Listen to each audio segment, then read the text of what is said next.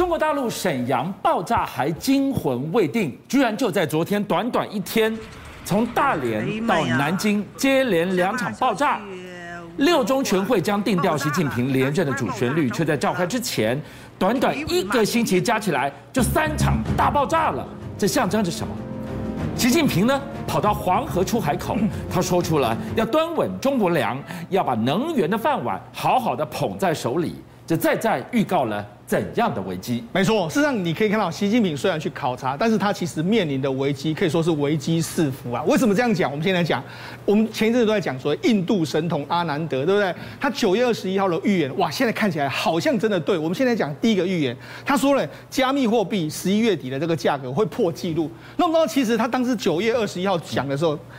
你看它的价格其实是往下掉的，也就是说当时中国在打压，导致它价格往下掉。对，当时就说：“哎呦，你这次阿南德搞不好你的预言不会成真了。”就没想到，哎，最近一段时间居然又创了这个历史新高啊，到了六万六左右的这个价格啊。你看，比特币今年以来讲了涨了一百一十四趴，最近一个月涨了大概四十四趴，所以阿南德的预言真的成真。第一个，那个因为阿南德的预言成真之后，哇，你看美国很多这个人赚翻天了。你看一个美国护士啊，Josh。他说，他二零一七年的时候买这个比特币才两千两两千块币金嘛，那结果他就在投资，投资之后没想到，哎，他有一天的这个投资啊，光是一个午休的投资就比五分钟就比他一一个一天的薪水都更高，于是他就哎辞掉工作，辞掉护士的工作，专心的做比特币，哎，现在已经坐拥一栋这个豪宅啊，变成是千万富翁啊。所以你看，还有除了这个之外，伊隆马斯克他最近在分享一个图，这个网络的这个迷因图。那这个图是什么图呢？这个图就是说，因为最近比特币狂飙，他们这个算是一对情侣在看这个比特币的价格在往上飙，哎，两个非常开心。就没想到这个迷因图啊，用两万美金，大概折合新台币五十六万就卖出去了，可见比特币的狂炒，你就知道是多么的夸张一个状况。太疯狂了。所以你看。阿兰德他当时在比特币整个在低档盘的时候，对，他说出了他会爆哦，是果不其然，这一个给他喷上去，对，所以他讲了两件事，第一个加密货币被他说中了，我们就不得不担心他的第二个预言，他说什么？木星被天体撞击。中国会首当其冲，会又让他准一次？没错，我们为什么要讲阿南德？阿南德很准嘛，所以他第二个预言搞不好准的话，哇，那真的是对中国来说是个非常大的压力。他说什么？木星被天体撞击，所以中国会首当其冲。他说了，其实中国某种程度代表了这天体中的这个木星就是中国，所以中国会有非常大的灾难。他当时讲了两个，一个可能对经济，一个是疫情。好，现在我们来看疫情方面来说，哎，这几天真的还被他说中了。为什么？这几天中国大陆在一个礼拜的时间里面，居然真就。烧了起来，七天已经扩展到十一个省市。那主要是这个上海的自驾团呢，他们到处去走的时候，就没想到扩烧，烧了之后，哎，现在首当其冲是北京。我们现在看到这个画面。这方面是北京的丰台区，他们在进行所谓的风控管理，甚至他们在进行所谓大规模的检测，都在北京。所以现在北京真的压力很大。为什么北京压力很大呢？第一个，你知道，事实上因为北京很多地方靠近中南海嘛，特别是这个社区，这个叫做北京的这个昌平社区。这个社区呢，你看它现在用什么蓝色的钢板把它封死啊？为什么要封死？因为它距离中南海其实不远的这个地方啊。另外。他们现在进行所谓的敲门行动，就提供啊，每一个门都去敲，敲了之后大排查。我们过去曾经很久没有看到的大排查，现在全部在北京发生。为什么？第一个，哎，紧接着六中全会要开，很多人要进到北京来。再是啊，明年还有个冬奥啊，如果这时候让北京完全控制不住的时候，那你两件大事完全泡汤。这个对习近平来说的话，是压力非常重的一件事情啊。我们看到了哈，在中国大陆现在除了疫情突然像闪燃一般轰一个烧开来之外，还有爆炸。怎么会这样？辽宁沈阳。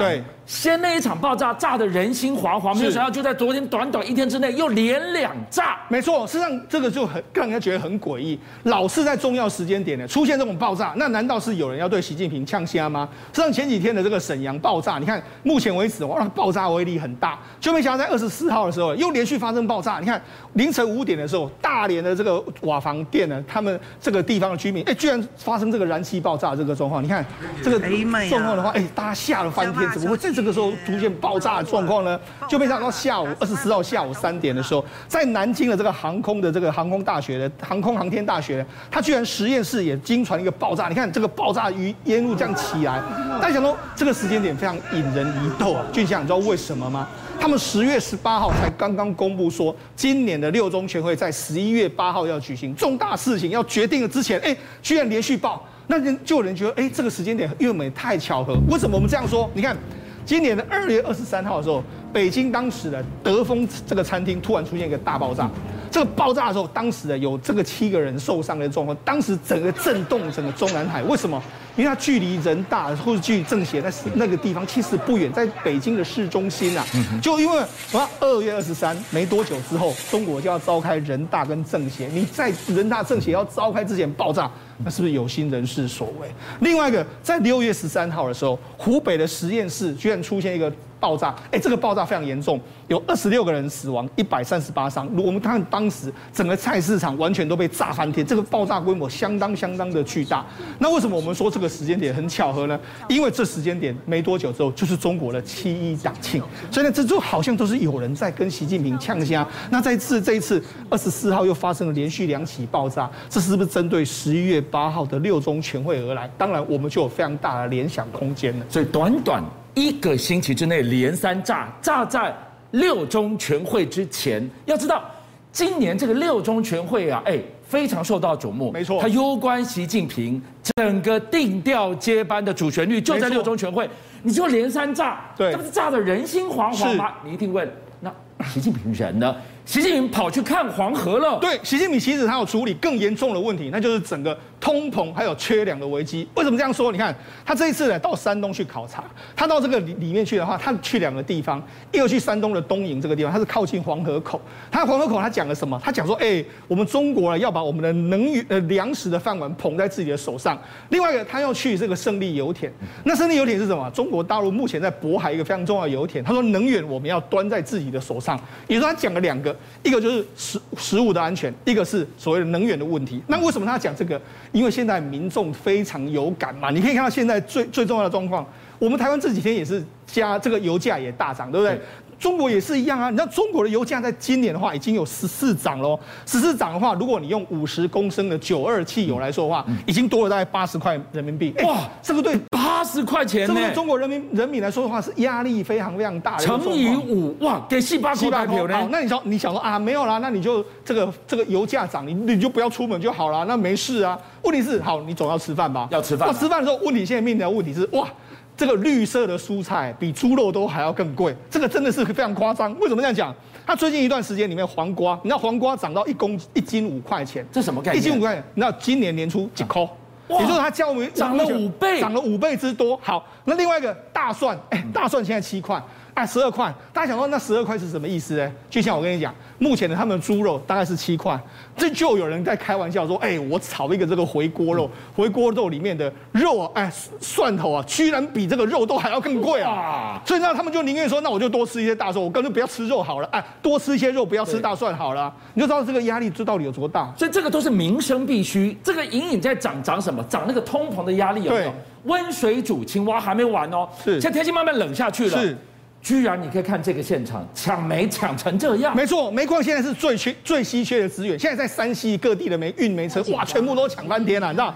他们一他们就说，哎，我们来载货了。一天呢，以前呢，再怎么样的时候，一天最多涨五十块，现在一天涨三百块的比比皆是。而且不止这样哦，他们运煤车要排三天三夜。你如果你没来排队，不好意思，你就没有货了，你就不要来了。那各各个省市还有那种所谓的抢煤的这个专门班啊，在那边盯货啊。那为什么要这样说？因为煤价一一日三市的这个行情。那那中国为了要打压，他们现在用的什么？我们要曾经在二零一五年、一六年不是有所谓暴力救市，他们到这个证交所里面去说，你叫你不要卖股票。他们现在又一样，他们现在发改委了进驻交易所。你给我卖，你给我卖所有的期货，所以他现在用这样打压，所以这几天的所谓煤炭的期货价是连续三天跌了大概三十趴。问题是就来了，煤矿的需求这么大，你用这样控制有办法控制得住吗？当然控制不住，所以整个物价失控的状况似乎隐隐在中国到隐隐的又准备发生了。所以一连串看下来，我们看到了除了通膨的阴影如影随形之外，中国大陆另外一个重磅政策出台，那什么？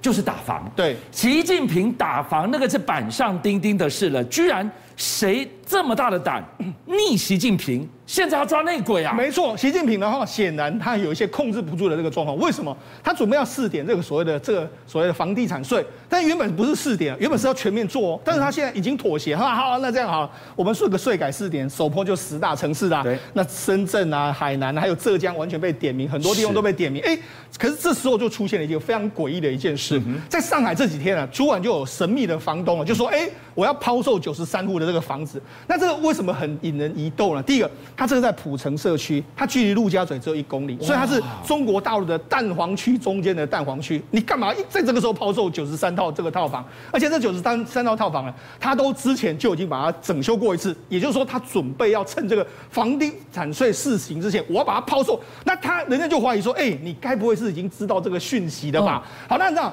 因为很多人来买房子的时候，你看房东就说：“哎，那你们你看我们排队成这个样子，因为这个地区实在太好，地段太好了。”对，他就说：“哎，那这样好了，如果你要买的话，OK，那你们排队的话，你们一次付清，我要求现金。”就去这样，你知道，大家真的就拿现金来买，一口气他就套现了四点五亿人民币，折合新台币二十亿啊！太可怕了，哎，所以什么样的一个房东神秘成如此这般？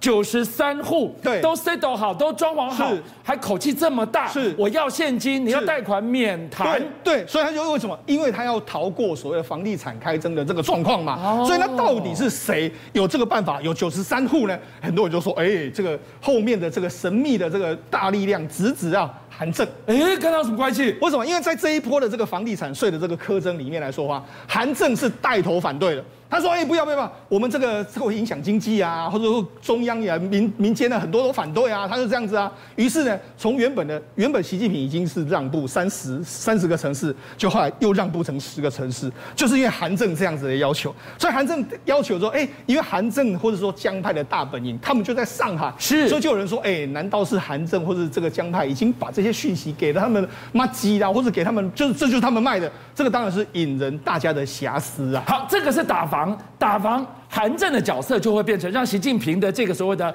房屋税一退再退的关键人物是他。对，那这个神秘房东跟他有没有关系？哇，这个太有意思了。没错。另外一个我们要来追的就是王岐山。对，王岐山怎么了吗？在他的背后，我们要来看习近平现在开始要全面。大力的清君侧嘛，没错。你看，事实上呢，对目前为止来说的话，王岐山可能是一个非常尴尬的局面。为什么非常尴尬？第一个，我现在要清所有的人的话，哎，王岐山当然是首当其冲。为什么？你看最近呢，王岐山用视频的方式出席所谓清华的这个会议。那他出视频的，他最近都会说一件事，他说：“哎，我是帮这个习主席来开会，或者是帮习主席来暖场这样一个话。”他是不是很久没出来了？对，而且你讲的话就是一定要提到习主席，是一提，哎，这就是个中有鬼啦。人家就说你是不是在对他效忠？